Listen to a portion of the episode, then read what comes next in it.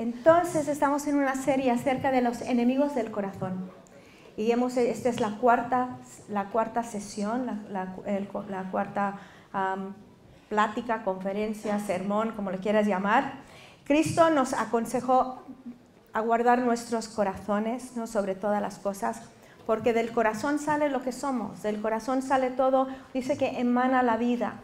Por eso necesitamos hacer chequeos de vez en cuando, ver cómo estamos, porque a veces estás enfermo y ni cuenta te das. Y luego de repente ocurre algo y dices, uy, no lo sabía. Pues vamos a mirar nuestro corazón porque hay cosas que te matan de repente, pero hay otras cosas que te matan poco a poco.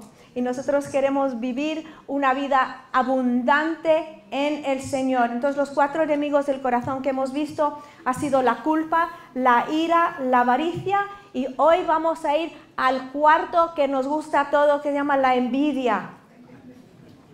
Ahora, todos los temas tienen que ver con deuda. Con deuda, ¿cómo que con deuda? Con, cuando tienes la culpa, vimos que yo debo. Cuando me siento culpable, yo debo. Con la ira, me debes. Con la avaricia, me debo. Y con la envidia, Dios me debe. Cuando pensamos en la envidia, pensamos en lo que otros tienen que nosotros no tenemos. Una definición del diccionario español dice, la envidia es tener pesar del bien ajeno. Otra definición es el dolor que sientes cuando otra persona tiene lo que tú quieres. El diccionario bíblico expositivo Vines dice, sentimiento de descontentamiento producido por ver o escuchar de la ventaja o prosperidad de otro. Entonces es el dolor o ansiedad que sentimos cuando otro tiene éxito. Sabes que no debes sentirte así, es horrible sentirte así. Dices, qué mala persona soy, ¿no? Le va bien a mi compañero y yo y, me siento mal, me siento mal, y no me gusta. Pero es fácil Ah, de ser muy... Es, fácil caer en esto. Yo creo que todo el mundo cae en eso. Es fácil ser consciente de lo que otros tienen que tú no tienes. Ahora, la ironía es que la persona a la que le tenemos envidia no puede hacer nada para cambiar nuestros sentimientos. ¿Os acordáis cuando estábamos hablando de la ira y hablamos que cuando sientes que la gente te debe y son cosas que no te pueden pagar?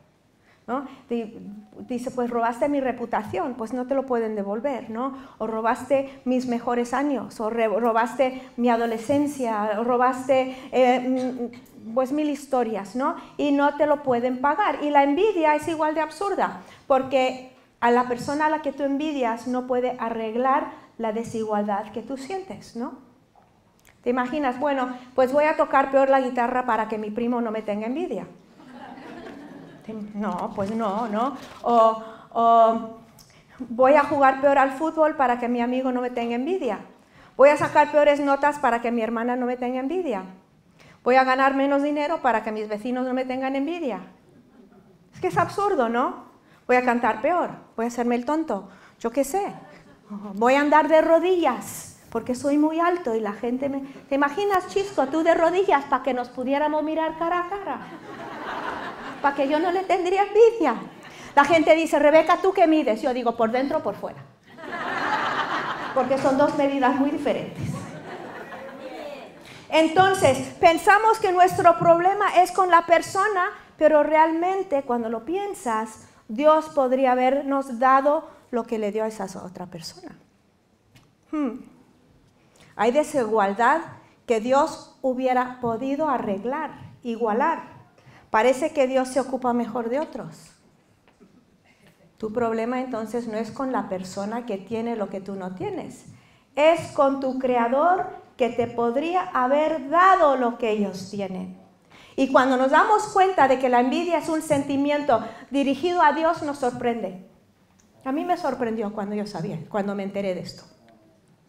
Nos sorprende. Como cristianos porque como cristianos siempre hemos oído ¿no? y sentido que debemos todo a Dios y no hemos pensado que nuestra envidia sale de un sentimiento de que Dios nos debe a nosotros. Quizá es por eso que no lo hemos tratado. Y si piensas que se trata de tu tío rico o de tu cuñada guapa, nunca vas a llegar a la raíz para resolver el problema que tienes con la envidia. Ahora, si Dios me hubiera tratado como ha tratado a otros, piensas, mi vida hubiera sido mejor. Así que, ¿qué te pasa? Me debes. De los cuatro enemigos del corazón, los que hemos hablado, que hemos hablado de, la culpa, de la ira, de la avaricia, la envidia es el que revela la condición de nuestro corazón más que cualquier otro. Yo puedo excusar la culpa por lo difícil que me ha ido en la vida, ¿no? Y es bueno, o la ira por lo que me han hecho, o camuflajear la avaricia con ser pues cuidadoso, austero, ahorrativo. Pero ¿cómo excusamos el sentimiento de no querer que el otro tenga algo y alegrarnos si lo pierden? La tendencia del ser humano a envidiar es tan fundamental y tan destructivo que Dios lo trata desde los diez mandamientos. Dice en Éxodo 20, 17, no codiciarás la casa de tu prójimo, no codiciarás la mujer de tu prójimo, ni su siervo, ni su sierva, ni su buey, ni su asno, ni nada que sea de tu prójimo. Ahora nosotros leemos esto y digo, bueno, pues yo no, no envidio el asno de mi prójimo porque no tiene uno, ¿no? Pero ¿qué, tiene que sí puedes envidiar? Desde el principio la envidia ha jugado un papel importante en las relaciones humanas.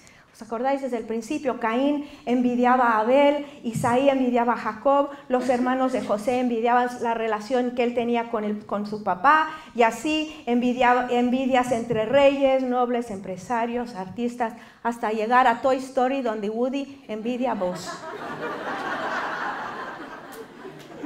Pero, pero, aunque esto es un problema bastante gordo, hay buenas noticias. Lo bueno de nuestro Dios es si Él nos habla de algo, eh, no es para decir, no, pues ahí te quedas, ahí te quedas. No, Él nos habla para poder transformar nuestras vidas. Dios siempre nos da una forma de tratar con el corazón y con las cosas que infiltran nuestros corazones. Él siempre tiene un plan para darnos libertad. Porque la envidia es algo escondido en el corazón, que no se va hasta que no, hasta que no se expone. Cuando un hermano, tú no sabes que le envidias a tu hermano. Cuando los dos estáis en la miseria, no le envidias, ¿no? Pero cuando él asciende, de repente ves algo en tu corazón. Cuando algo bueno le toca a alguien.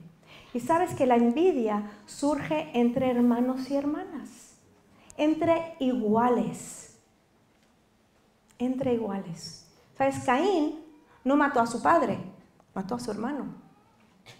La envidia sigue, surge entre hermanos. Y cuando digo entre hermanos, estamos hablando de la misma esfera de trabajo, de amigos, entre las mismas esferas de influencia. Sería raro, por ejemplo, que una bailarina envidiase a un novelista. ¿Qué tiene ese que ver con su vida? La bailarina envidia a la bailarina. El empresario a un empresario. Un futbolista no envidia a un pintor. ¿Envidia qué? A otro futbolista. Entonces, eh, lo peligroso de la envidia es que se esconde muchas veces detrás de, en nuestro caso, en nuestro caso, de religiosidad y espiritualidad, detrás de algo noble. No quiere ser descubierto, así que intenta eh, distraerse, eh, distraer hacia un asunto secundario. O, ¿Cómo lo digo? Los fariseos, por ejemplo, envidiaban el poder, la autoridad de Cristo, envidiaban las multitudes que le hacían caso, envidiaban la gente que los seguía. Sin embargo, lo disfrazaban con su lucha para defender la ley, las fiestas y hasta Dios mismo. Pero interesante, alguien de fuera lo vio inmediatamente. Dice, Pilato los escuchó, ¿no? Y lo vio inmediatamente. Dice, porque Pilato sabía que por envidia le habían entregado. Esto nos muestra la increíble habilidad de ser engañados nosotros mismos por la motivación de nuestro corazón.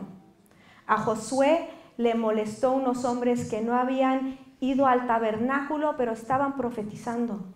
No tenemos tiempo de ir a ver, de leerlo, pero Josué estaba con Moisés y con gente en el tabernáculo y luego él escucha que había gente que estaba profetizando, ¿no? Que ni se habían molestado ir a la reunión, no habían pagado el precio de ser ministros y recibieron la misma bendición. Y no les gustó y dijeron y lo disfrazaron de un celo espiritual, ¿no?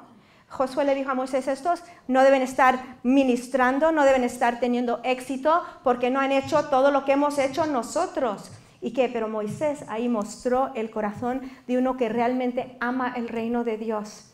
Dijo, no te molestes por mí. ¿Mm? Me gustaría que Dios usara a todo el mundo.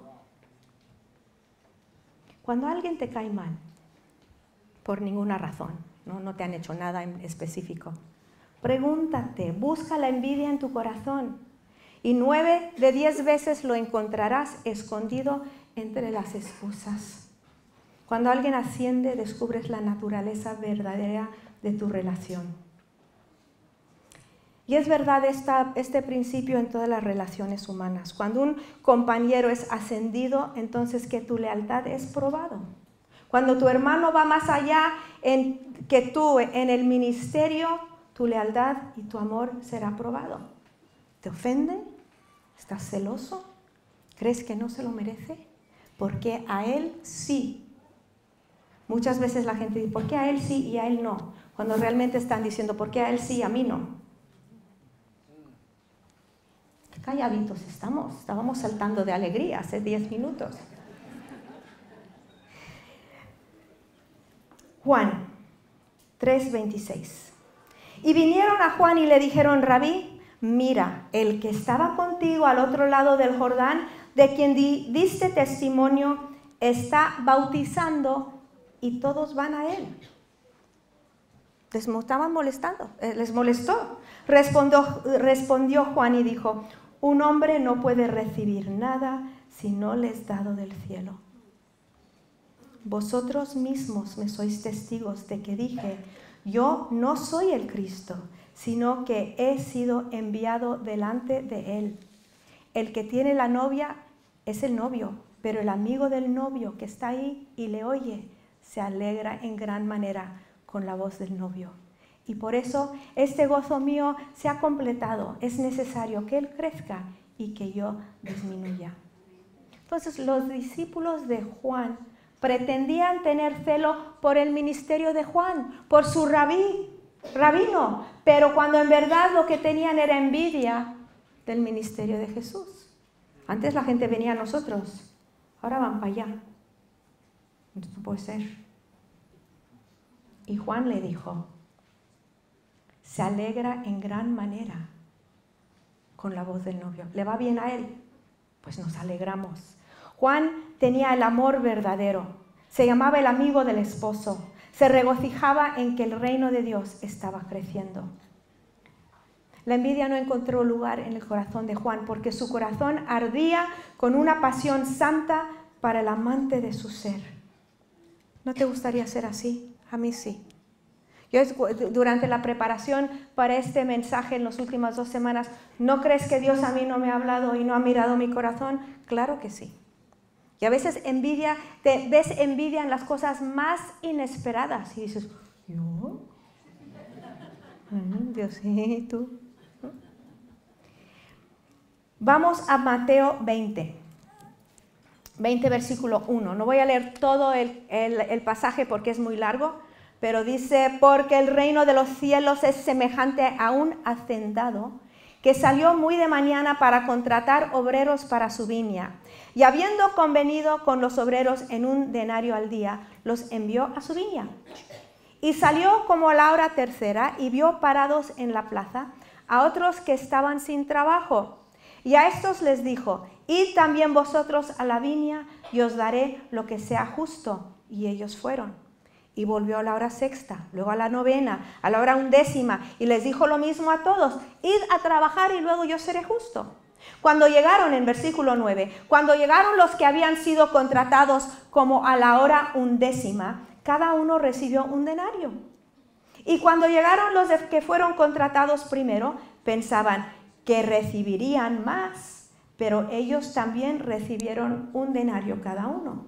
Y al recibirlo murmuraban contra el hacendado, diciendo, estos últimos han trabajado solo una hora, pero los has hecho iguales a nosotros que hemos soportado el peso y el calor abrazador del día. Pero respondiendo él dijo a uno de ellos, amigo, no te hago ninguna injusticia. ¿No conviniste conmigo en un denario? Toma lo que es tuyo y vete. Pero yo quiero darle a este último lo mismo que a ti. ¿No me es lícito hacer lo que quiero con lo que es mío? ¿O es tu ojo malo porque yo soy bueno? El dueño de la finca le pagó todos por igual y se molestaron los que más habían trabajado. Pero le dice, ¿no, es, ¿no me es lícito hacer lo que quiero con lo mío? Otra versión dice, o tienes envidia porque soy bueno. ¿Tienes envidia porque soy bueno? O tienes un, eh, dice, o es tu ojo malo porque soy bueno. Un ojo malo es un ojo tan lleno de envidia que no ve con claridad las cosas. Es un ojo que mira a su hermano y desea lo que se le ha dado. Ver, confesar la envidia y tratar con sus tentáculos ¿no? en nuestras vidas ah, es una de las cosas más poderosas que puedes hacer para tu propia vida y también para el reino de Dios. Es vivir libre de las comparaciones y las medidas. Ahora, en el libro de Santiago, él, pone las cosas muy claras. La palabra dice ah, que, que, toda, que toda la fuerza, así como la fuerza impulsora de todos los problemas, las relaciones, es la envidia. Las respuestas a nuestros problemas está en esta palabra, Santiago 3:14. Pero si tenéis celos amargos y ambición personal en vuestro corazón, no seáis arrogantes y así mintáis contra la verdad.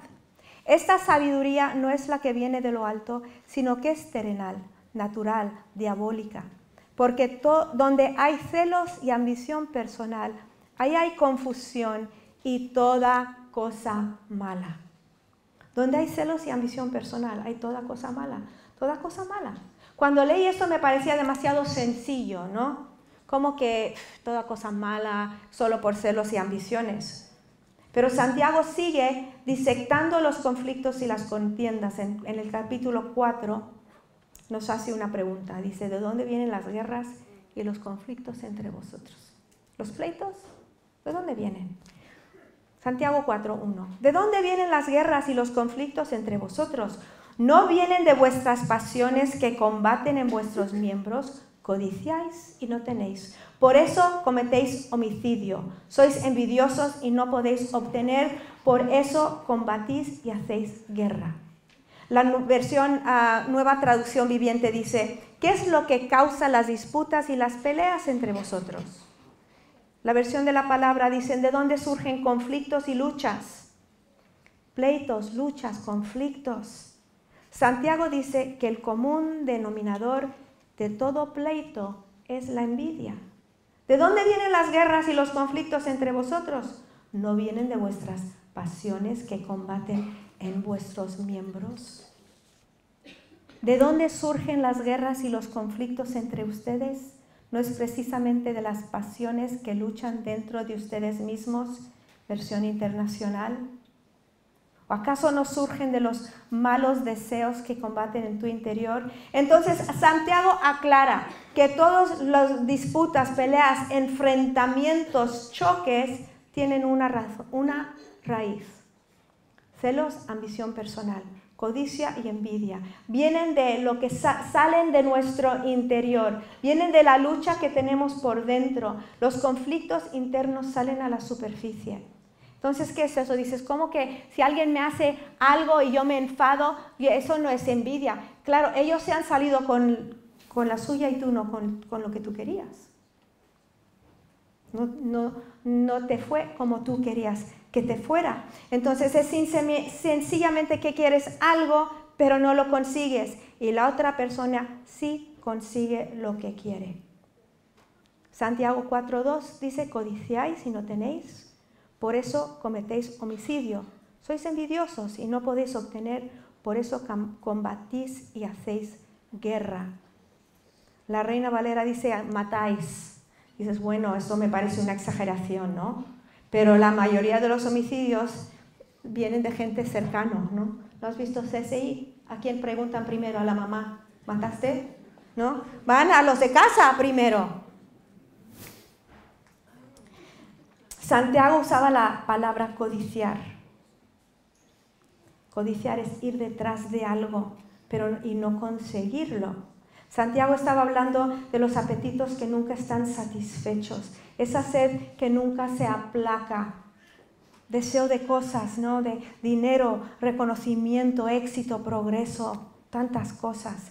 Entonces dices, bueno, si estamos tan mal, ¿qué es la solución?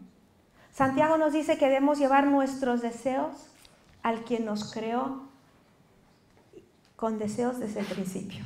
Vamos, el versículo 4, 2. Dice, codiciáis y no tenéis, por eso cometéis homicidio. Sois envidiosos y no podéis obtener, por eso combatís y hacéis guerra. No tenéis porque no pedís.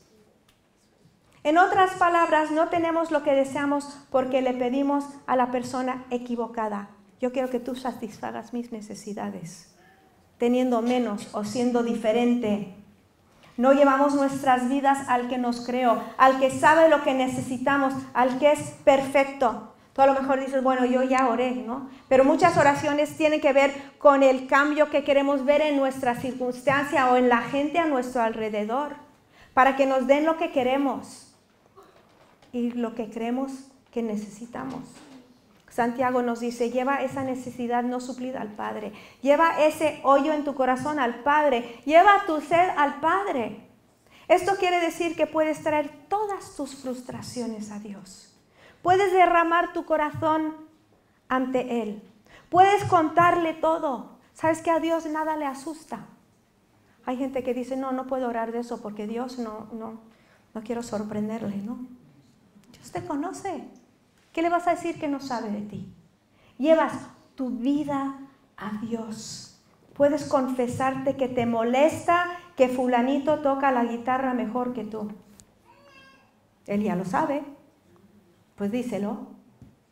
Señor, ¿sabes qué? Que me molesta mucho. Me tienes que ayudar. Tienes que cambiar mi corazón. Señor, me molesta mucho que fulanita ya tiene novio y yo no. Cuéntaselo te rías, ¿verdad? qué hipócritas. Lo que te moleste, se lo traes, se lo entregas. ¿No? Dice, pedís y no recibís, porque pedís con malos propósitos para gastarlo en vuestros placeres. Aquí parece que Dios nos protege de nosotros mismos. Dice, qué bueno que Dios no nos da todo lo que pensamos en un momento que pensamos que lo necesitamos. Dice que Dios quiere ser la fuente de todo. Y Él no te va a dar algo autodestructivo, ¿no? Él, Él nos ama. Hoy cantamos, Él es un buen Padre, nos ama nos ama. Y como es así, con más razón llevamos nuestras necesidades a Él, con más razón. Hay personas que no están acostumbrados a abrir su corazón a Dios, ¿no? Y dejar que Él alumbre con, con su espíritu y su palabra los rincones de su corazón. Yo creo que muchas personas piensan, bueno, así soy y si Dios me lo muestra, pues no va a ser nada, yo no puedo cambiar. Pero claro que no puedes cambiar. Nadie, no, no, te puedes cambiar, puedes esforzarte un poco, cambias un poquito, luego vuelves a caer. Pero abrimos nuestros corazones a Dios, a su espíritu, a su palabra y cuando lo hacemos, Él nos enseña la raíz, a veces hasta antes de que brote.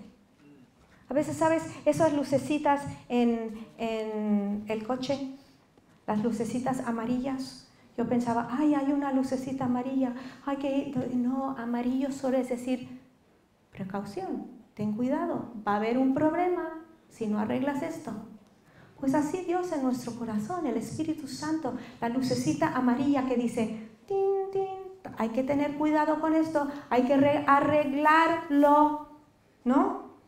Entonces, eh, queremos abrirnos a Él. Podemos llegar a reconocer los síntomas de la envidia y pedir socorro rápidamente. Y cuando empezamos a entender las tendencias de nuestra carne, entonces estamos más en guardia. Cuando es algo que reconocemos enseguida, la victoria sobre ese enemigo está a nuestro alcance con la ayuda y por el poder del Espíritu Santo. Pero ¿sabes la solución permanente para vencer la envidia? Es tener un espíritu de constante reconocimiento y celebración. Reconocer que Dios es bueno y que Él puede hacer lo que a Él le apetece. Dice Dios, puedes decir, Dios me parece fantástico que justo al salir de la universidad, mi mejor amigo tiene un trabajo impresionante. Aleluya, qué bueno. Yo estoy aquí de becario, pero a él le has dado un, Y es mi amigo y yo celebro. Es como Juan dijo, oigo la voz del novio y me pongo feliz. ¿No te gustaría tener un corazón así? Nos parece imposible, ¿no? Decir, wow, qué bueno. Mira, tiene un trabajo fantástico. Qué bueno le da, qué, qué bien le va en su familia. Wow, qué bien le va en su matrimonio. Qué bien le va. Dios, qué bien haces las cosas. Te doy gracias. Te alabo. Te alabo. Dice, no es lícito que hagas lo que tú quieras con lo tuyo, Señor. ¿Por qué no le dices eso alguna vez? Dices, Señor, es lícito, tú puedes hacer lo que tú quieras. Y mi ojo no es malo, porque tú eres bueno. En vez de pasar la vida comparándote. Ay, qué guapa es esa. Y ay, qué alto es ese. Y qué inteligente es fulanito. Y qué cuánto éxito tiene ese. Y ay, mira, si yo solo tuviera, si yo hubiera tenido padres como ella. Y ay, ay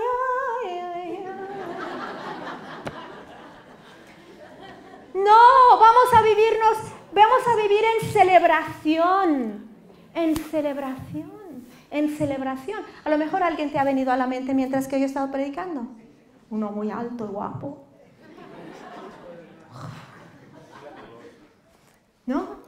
uno muy inteligente, yo que, que, estudio y que estudio y que estudio y que estudio, y siete y siete y siete, y mi hermano que hace los deberes en el autobús por la mañana, diez y sobresaliente, no puede ser, te quiero matar.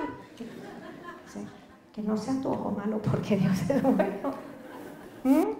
Todos somos tan diferentes. Podemos celebrar, podemos celebrar la personalidad de la gente. Podemos disfrutar de lo que ellos tienen. Podemos ser agradecidos porque tenemos un Dios bueno. Sabes que en Santiago 1.17 dice, toda buena dádiva y todo don perfecto viene de lo alto. Desciende del Padre de las Luces, con el cual no hay cambio ni sombra de variación. Esta mañana cuando yo estaba orando este versículo dije, Señor, todo lo bueno viene de ti tú no cambias. Yo cambio tanto. Un día estoy feliz, otro día no tanto. Un día me alegro, otro día no tanto. Señor, yo quiero ser como tú y regocijarme por toda buena dádiva que tienen la gente a mi alrededor. Hasta puedes envidiar gente que ni conoces. Están mirando por la revista, ¿esta quién cree que? Mirando por una revista y este porque está en la portada por sus millonadas. Y lo conoces, ya lo odias.